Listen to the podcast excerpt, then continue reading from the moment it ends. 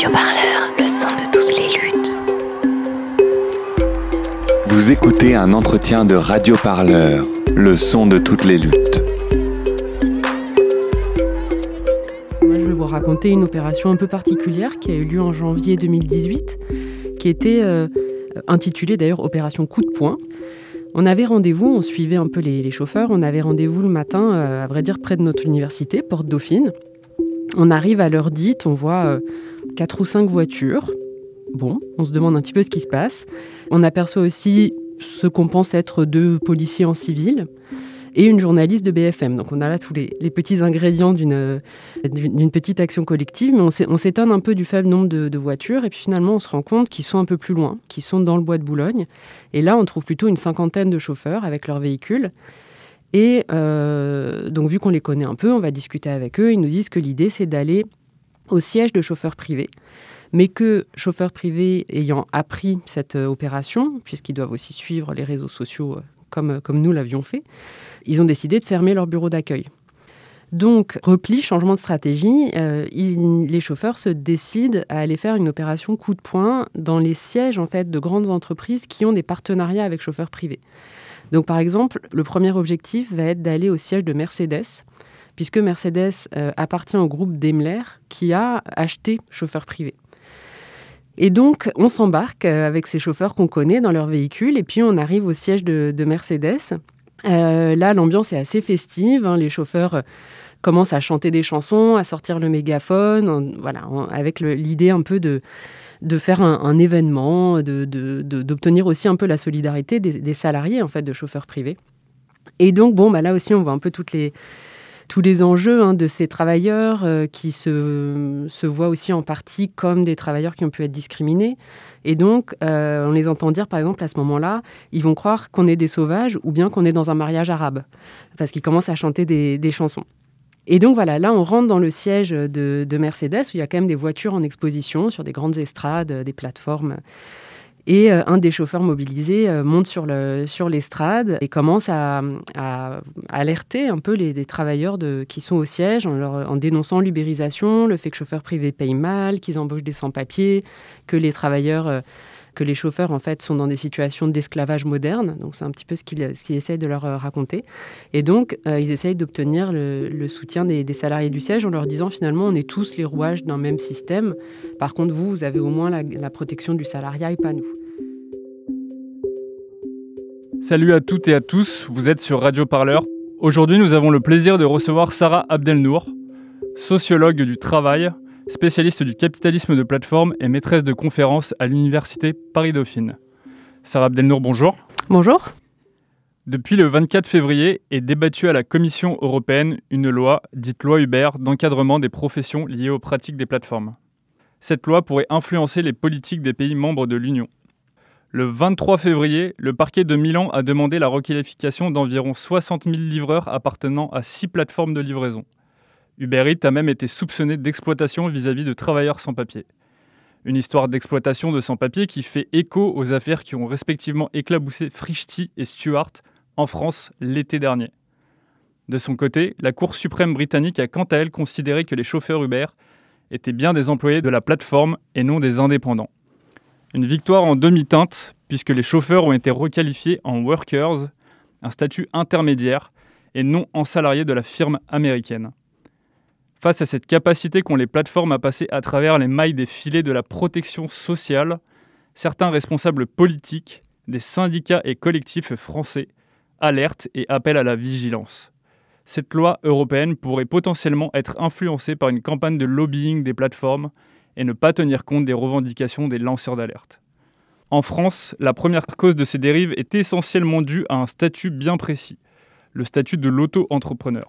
Comment sommes-nous arrivés en quelques années à laisser proliférer un système qui dilue le droit de la protection des individus?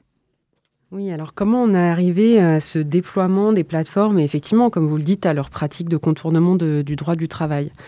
Euh, Là, la réponse, elle est en fait, elle est presque un peu gênante parce que c'est même pas tellement que les politiques ont laissé euh, ce- ces pratiques se, se mettre en place et se développer, c'est qu'elles les ont en fait encouragées ou autorisées en tout cas. C'est-à-dire que le le déploiement des plateformes, donc notamment de celles des, chauffeurs de, VTC, donc Uber chauffeur privé, et puis toutes les autres plateformes qui changent d'ailleurs régulièrement de nom. Donc en plus, c'est un univers dans lequel on se perd un peu. toutes ces plateformes ont pu se mettre en place euh, suite à deux interventions en fait euh, législatives qui vont de pair d'ailleurs qui sont euh, organisées un peu fomentées par les mêmes personnes en fait au sein de, l'appareil politique. C'est-à-dire la, première c'est que vous avez mentionné hein, donc la mise en place du régime de l'auto-entrepreneur. Donc ça ça fait partie du du package hein, programmatique, de, la grande loi programmatique en termes d'économie quand Nicolas Sarkozy arrive au pouvoir. Donc il y a cette loi de modernisation de l'économie. un des chapitres, ça va être la création du régime de l'auto-entrepreneur. Donc on est en 2008, le régime va être mis en place en 2009. Et l'autre volet, euh, ça va être l'ouverture à la concurrence du secteur des taxis. Ça, ça se, met en même, ça se met en place au même moment avec les mêmes acteurs. Par exemple, c'est Hervé Novelli dans les deux cas, donc qui était secrétaire d'État au PME, tourisme, enfin, il avait plein d'intitulés. C'est lui dans les deux cas qui est à la manette, avec d'autres évidemment. Hein. C'est pas une histoire d'individu, mais c'est une histoire voilà, de, système à l'époque. Mais Novelli incarne la droite libérale au sein de l'UMP. C'est une des figures de la droite libérale au sein, de l'UMP. Et il va mettre en place donc aussi cette ouverture à la concurrence du secteur des taxis qui euh, vient, enfin est une préconisation qui vient du rapport Attali, dans lequel Macron était un, acteur central hein, de cette commission Attali pour libérer la croissance. Et donc le développement des plateformes de VTC euh, n'a pu euh, avoir lieu en France que parce qu'il y a eu ces deux décisions politiques de transformer le, le, secteur des taxis en secteur beaucoup plus concurrentiel. Alors ça s'est fait par une manipulation en gros de transformer l'ancien secteur de luxe qui était la grande remise en quelque chose de beaucoup plus ouvert. Donc ça a ouvert tout le champ possible des VTC. Et puis effectivement, donc l'autre euh, grande disposition, ça va être euh, le, fait que ces plateformes utilisent le régime de l'auto-entrepreneur pour faire travailler euh, leur main-d'œuvre, en fait, hein, tous les travailleurs, euh, tous les chauffeurs, donc euh, de la même manière que tous les livreurs de repas aussi en vélo ou en scooter, ils vont utiliser ce dispositif de l'auto-entrepreneur, cette voie simplifiée d'accès au travail indépendant pour faire travailler des chauffeurs qui pourtant font bien partie de leur service organisé, hein, du service qu'ils proposent. Mais donc, ça va faciliter l'externalisation. Donc, comment on en est arrivé là? Ben, Parce que les politiques publiques ont accompagné aussi ces détricotages hein, du droit du travail, de la protection sociale, en encourageant des formes d'emploi euh, dites atypiques, moins protectrices. Donc ça va être dans un premier temps plutôt au sein du salariat, donc le développement des CDD, des stages, de l'intérim, de la sous-traitance, hein, plus largement, enfin toutes les formes de travail et d'organisation du travail qui éloignent les travailleurs des statuts stables à temps plein. Et puis, euh, voilà, en plus de ce, détricotage du salariat plutôt en son centre, vraiment, dans le salariat, le salariat va être détricoté aussi par ses marges, encourager les marges du salariat, donc encourager le, travail indépendant. Donc c'est vrai que c'est un peu le développement des plateformes un peu le résultat de ces différentes euh, actions. Après, comme vous l'avez bien mentionné, c'est un mouvement qui n'est pas non plus euh, complètement unilatérale et, euh, sans, résistance. Hein. Il y a quand même toutes ces décisions de justice. Il y a un, peu une sorte de ping-pong permanent entre des décisions de justice qui vont quand même euh, venir euh, requalifier donc les situations de travail en salariat en se basant sur certains aspects à chaque fois de ces conventions dites de partenariat ou de collaboration qu'il y aurait entre les chauffeurs et les plateformes.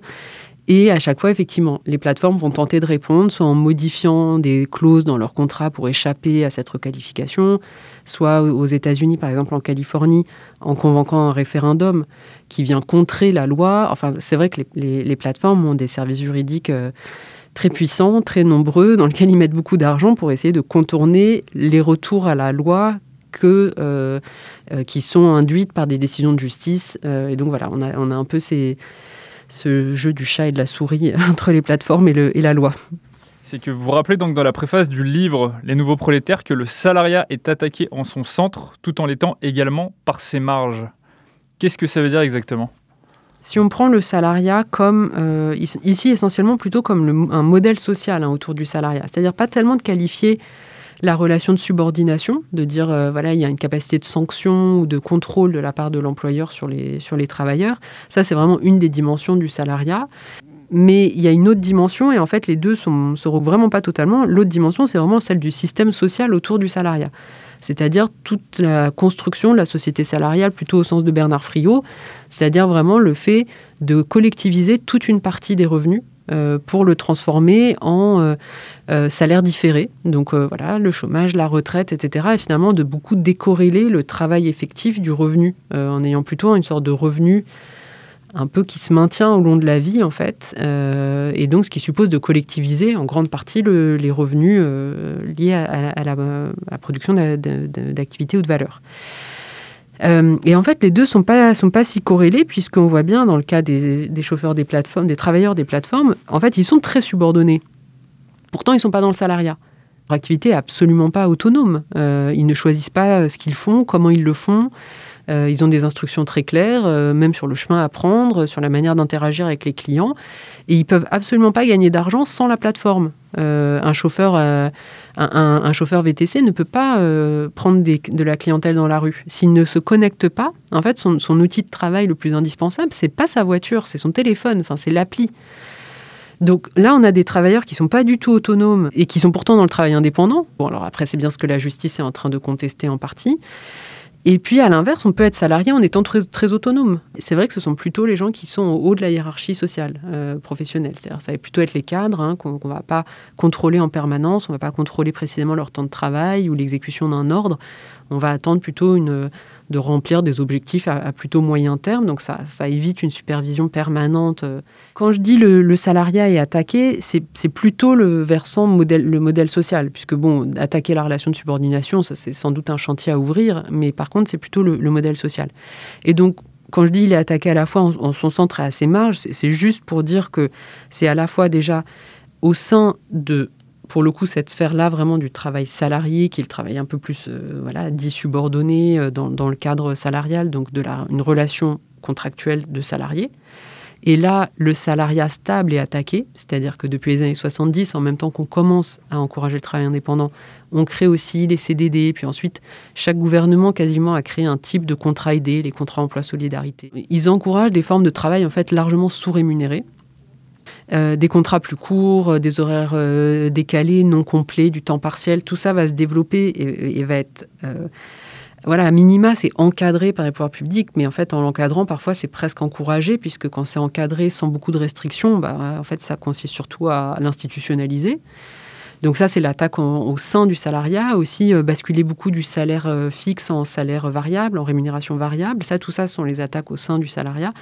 Et puis l'attaque aux marges, c'est effectivement essayer en fait de créer des, sortes de, trous dans le cercle du salariat pour organiser des sorties du salariat. Et donc ça, c'est vrai que ça va beaucoup passer notamment par le, travail indépendant. C'est vrai que l'auto-entrepreneur, euh, à ce titre-là, euh, constitue vraiment un, paroxysme pour le moment, vraiment d'avoir créé cette cette brèche dans le salariat qui fait sortir beaucoup de monde du salariat, alors même qu'ils sont dans des situations de travail qui qui sont largement plus de l'ordre de la subordination pour le coup, mais en n'ayant plus les avantages euh, en termes de protection sociale qu'assure le, salariat. C'est voilà, c'est ça que j'entends. Qui sont les auto-entrepreneurs et, pourquoi se tournent-ils vers ce statut? Là, avec les auto-entrepreneurs, on a un peu une sorte de ouais, une génération. Euh, pas spontanée, parce que ça a bien été euh, construit politiquement, mais une, génération euh, qui n'avait pas forcément prévu d'être travailleur indépendant, qui se retrouve travailleur indépendant.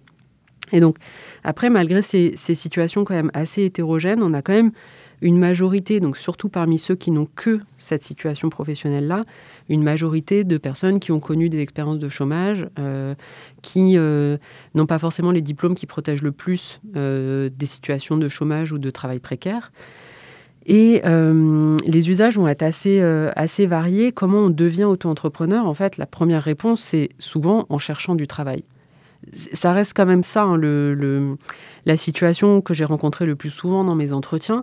Ce sont des gens qui, en fait, cherchaient du travail et n'en ont trouvé que euh, sous ce régime-là. Donc, en gros, en rencontrant un employeur, qui leur dit tes services m'intéressent, mais par contre, je veux bien que tu te mettes en auto-entrepreneur pour que je te paye. Et voilà, ce qui évidemment pour l'employeur est une manière d'économiser euh, euh, les cotisations sociales, évidemment d'une part, et aussi toutes les procédures en fait de recrutement. Il n'y a pas à faire de contrat, il n'y a pas de service RH qui doit le gérer, il n'y a pas à justifier de licenciement. Enfin voilà, ça, ça fait une relation qui est extrêmement souple et moins chère pour les employeurs. Et donc, c'est quand même essentiellement comme ça qu'on devient auto-entrepreneur. C'est en cherchant du travail et en en trouvant sous cette voie-là.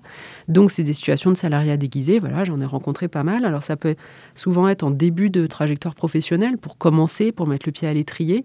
C'est ce qui fait aussi que c'est plus souvent accepté. C'est que c'est vu comme, alors voilà, j'ai des enquêtés qui me parlaient de période de bizutage ou de période d'essai en tout cas.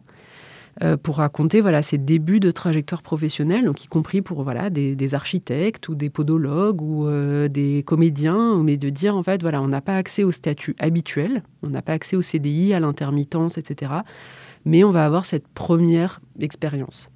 Il existe quand même des cas où c'est un petit peu plus choisi et calculé comme euh, une situation qui leur semble avantageuse. Donc là, ça va plutôt être des personnes assez jeunes euh, qui sont pas très diplômées, qui peuvent avoir des qualifications dans le commerce, mais pas forcément très diplômées, et qui en fait se sentent complètement coincées dans leur trajectoire de salarié, et qui vont en fait se mettre dans des situations de quasi-salariat déguisé en auto-entrepreneur, mais par contre, ils vont pouvoir exploser le nombre d'heures et donc gagner plus d'argent.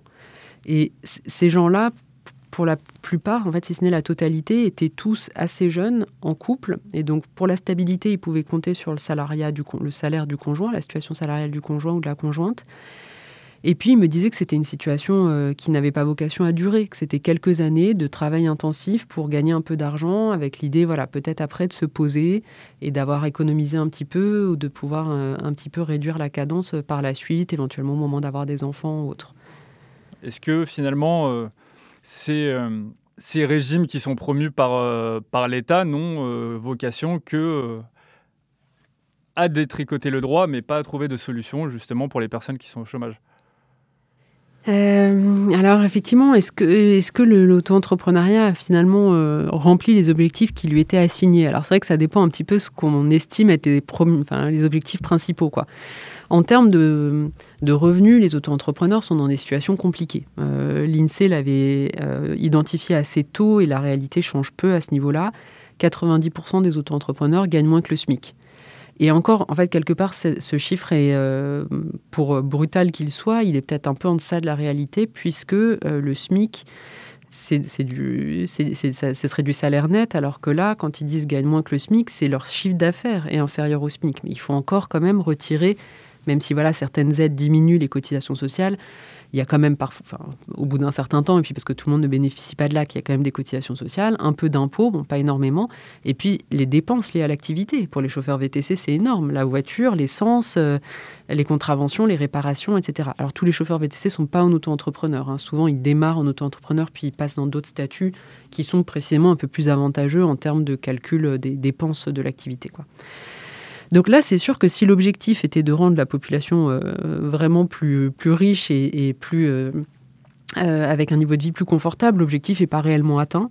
mais était-ce le véritable objectif? Je pense que l'objectif, il est hein, certainement de, de, dire aidons les gens à gagner un petit peu plus d'argent. Et je pense que l'objectif derrière est quand même un une volonté quand même quelque part de pacification sociale. Euh, ils le disent hein, assez ouvertement. Par exemple, la personne qui a écrit le rapport préalable à la loi, François Hurel, donc qui est euh, délégué général de la compagnie des commissaires aux comptes, qui, est assez proche de Novelli, lui, il m'explique quand je le rencontre, il me dit, euh, mais en fait, dans tous les pays où il y a du salariat, les gens se plaignent, et dans tous les pays où il y a de la débrouille individuelle, les gens se plaignent pas, ils sont heureux. Alors c'est intéressant derrière ça, parce que lui sans doute qu'il, on ne peut pas lui enlever sans doute de, la sincérité. Il pense sans doute que c'est un modèle qui convient mieux aux gens, que finalement être centré sur son activité et sa réussite, ça, penser que dans sa tête, ça, ça correspond à une activité qui est peut-être plus épanouissante. Mais c'est vrai que euh, ça, une, autre analyse de la situation, c'est aussi que ce sont des gens qui gagnent finalement beaucoup moins d'argent, qui sont plus protégés, qui ne sont plus protégés par le salaire minimum, ce qui en partie un des objectifs, hein, de contourner le salaire minimum. Ce même François Hurel me dit qu'il regrette hein, que des activités du 19e siècle n'existent plus, euh, ou du début du siècle, du début du 20e siècle, les porteurs de bagages dans les gares, les cireurs de chaussures. Il estime que voilà, ces activités ont pourrait se maintenir, enfin, se ressurgir du passé. Euh, mais pour ça, il faut, selon lui, supprimer le salaire minimum, puisque ces activités ne permettent pas de gagner le SMIC. Donc, si vous voulez, son, lui, quelque part, le fait que les gens gagnent moins que le SMIC, ça faisait quasiment partie de ses objectifs, en fait. Il voulait que des activités qui amènent peu d'argent puissent quand même se mettre en place. Euh, et, l'objectif de pacification sociale, bah, voilà, est-ce qu'il n'est pas atteint en partie euh, Là, la réponse, elle va être plus contrastée, parce que c'est vrai que quand on interroge les auto-entrepreneurs, ils, sont quand même souvent pris en fait dans l'idéologie qui a amené à la mise en place du dispositif. C'est-à-dire qu'ils vont souvent eux-mêmes critiquer l'assistanat, dire qu'en fait il faut se débrouiller, que quand on veut on peut, que eux de toute façon euh, euh, ils n'aiment pas du tout ne rien faire, ils en sont incapables. Donc ils mettent en ils, mettent en avant, euh, à mes yeux aussi, hein, de personnes qui leur posent des questions sur leur situation, ils mettent en avant leur côté euh, actif, volontaire, euh, et ils vont quand même être assez nombreux, plus que ne le laisse penser en fait leur socialisation préalable, qui était voilà très variée, avec des parents parfois syndicalistes, parfois, mais eux vont souvent mettre en avant euh, le fait qu'en France on se plaint trop, euh, qu'il faut quand même savoir aussi un petit peu se prendre en main. Donc, qui est le reflet, enfin voilà, le reflet de leur propre situation à ce moment-là. Et c'est vrai que là-dessus, enfin moi, j'étais assez étonnée pendant, les, pendant la thèse de voir à quel point il me semblait que, euh, en fait, ils étaient raccords en fait avec la, volonté politique qui avait amené à la mise en place du dispositif. Alors après, ça, ça doit vraiment être nuancé. Moi, pendant la thèse, je les rencontre, ils sont au début de l'activité. Quand on, voilà, on le sait, euh, quand on est au début d'une activité, on est souvent dans un euh, discours aussi très volontariste, très convaincu, parce que sans doute on cherche aussi en partie à se convaincre, sans doute en partie parce qu'on est content de cette nouvelle situation. Et en fait, on voit quand même en continuant à rencontrer des auto-entrepreneurs, donc notamment les travailleurs des plateformes, quelques années plus tard, que en fait, la situation, elle est fragile. Et c'est vrai qu'aux premières difficultés, le salariat manque cruellement. Euh, au premier, à la première maladie, euh, euh, bon, dans des circonstances qui peuvent évidemment être plus heureuses de maternité, dans, dans des cas de séparation conjugale, eh bien, en fait, beaucoup d'auto-entrepreneurs continuaient à compter sur du salariat, que ce soit en gardant un petit boulot. Certains des enquêtés gardaient en fait un petit boulot de vigile ou d'autres pour garder des garanties sociales. d'autres comptaient un peu sur des parents ou des conjoints. Et dans des cas de, voilà, de rupture ou de, de difficultés de santé ou familiale, le salariat manque énormément. Et c'est vrai que voilà, on l'a vu avec les travailleurs des plateformes, assez peu de temps après l'éclosion et la mise en place des plateformes, les travailleurs sont quand même mobilisés assez vite. Donc cet euh, enrôlement un peu de, par l'auto-entrepreneuriat, il, peut quand même parfois se fracasser sur la réalité euh, euh, du travail ou des réalités sociales ou personnelles qui viennent impacter les situations et rendre plus visible hein, la fragilité de ces, statuts. De, Ce qui ferait qu'il y aurait deux niveaux. Le premier niveau, ce serait les, employés des plateformes, les chauffeurs VTC, les, livreurs à vélo qui, eux, au quotidien, bah, subissent finalement les difficultés du fait d'être auto-entrepreneur. Donc, vont par la suite s'organiser, faire des manifestations, etc. Et un second niveau de personnes, comme vous l'écrivez dans votre livre que vous suivez, des gens bah, qui euh, travaillent pour une pharmacie, euh, vont euh, travailler sur de la PLV de pharmacie, etc. Ou des personnes, ou une femme qui est esthéticienne. Eux vont pas forcément le voir tout de suite et le verront par la suite, mais ça veut dire que ça crée deux pans d'auto-entrepreneurs?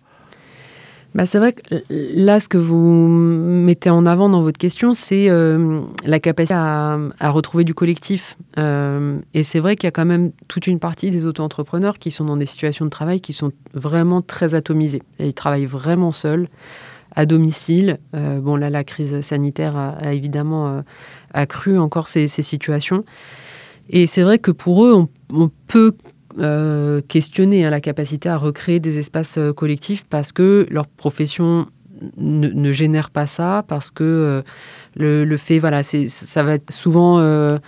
L'esthéticienne dont vous parliez ou la coiffeuse que j'ai pu interroger sont aussi des femmes qui sont très inféodées dans la vie domestique à leur conjoint. Enfin, pas, pas forcément le cas de l'esthéticienne, mais en tout cas qui sont quand même plutôt dans des stratégies aussi d'aménagement du temps domestique, du temps consacré aux enfants.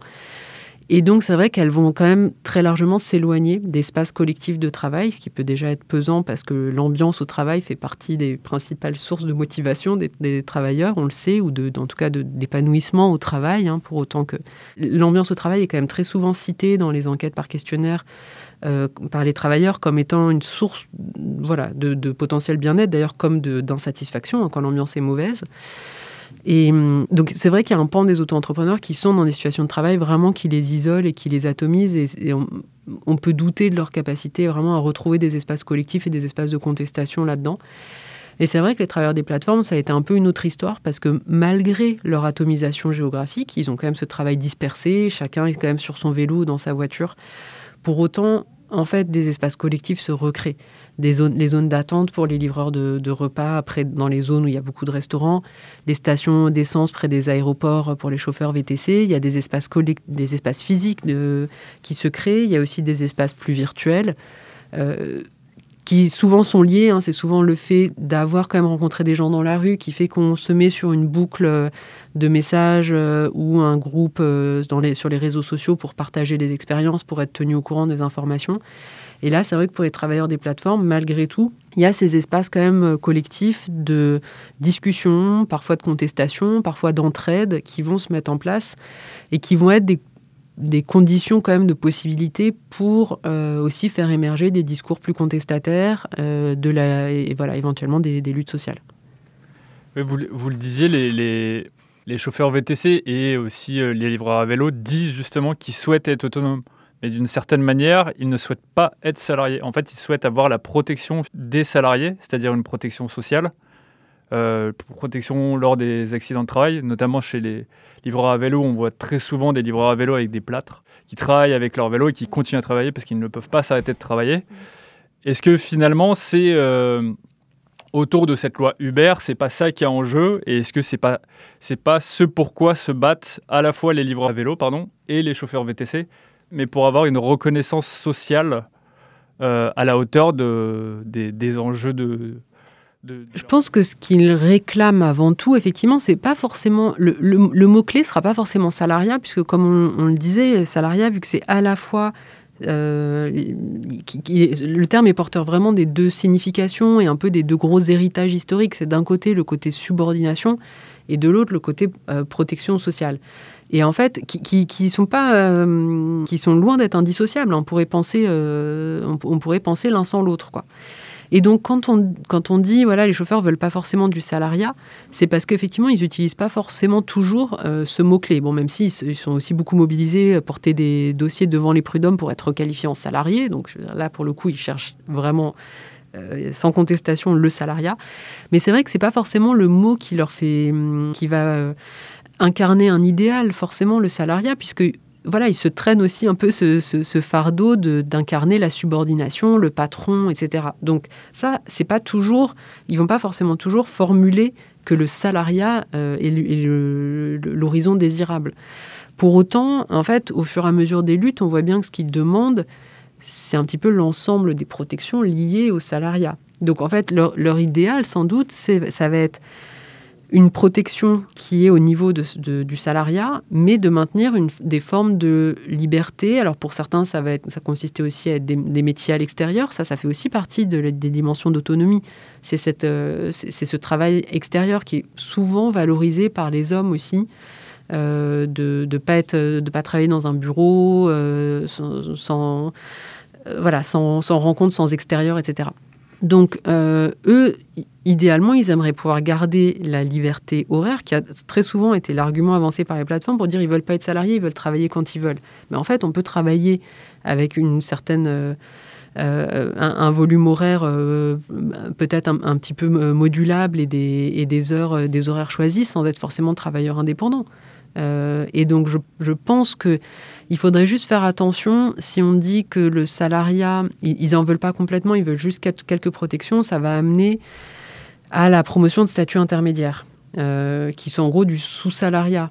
Euh, et qui vont, ça va juste consister à leur donner un peu moins de protection que le salariat. Et je pense que ça, il faut juste s'en méfier parce qu'ils veulent pas moins de protection que le salariat. Ils en veulent autant, ils veulent de l'assurance chômage, euh, ils veulent euh, un ensemble de, protections. D'ailleurs, comme les indépendants bien plus qualifiés. Je veux dire, en fait, les fondateurs de start-up veulent aussi de la protection contre le chômage.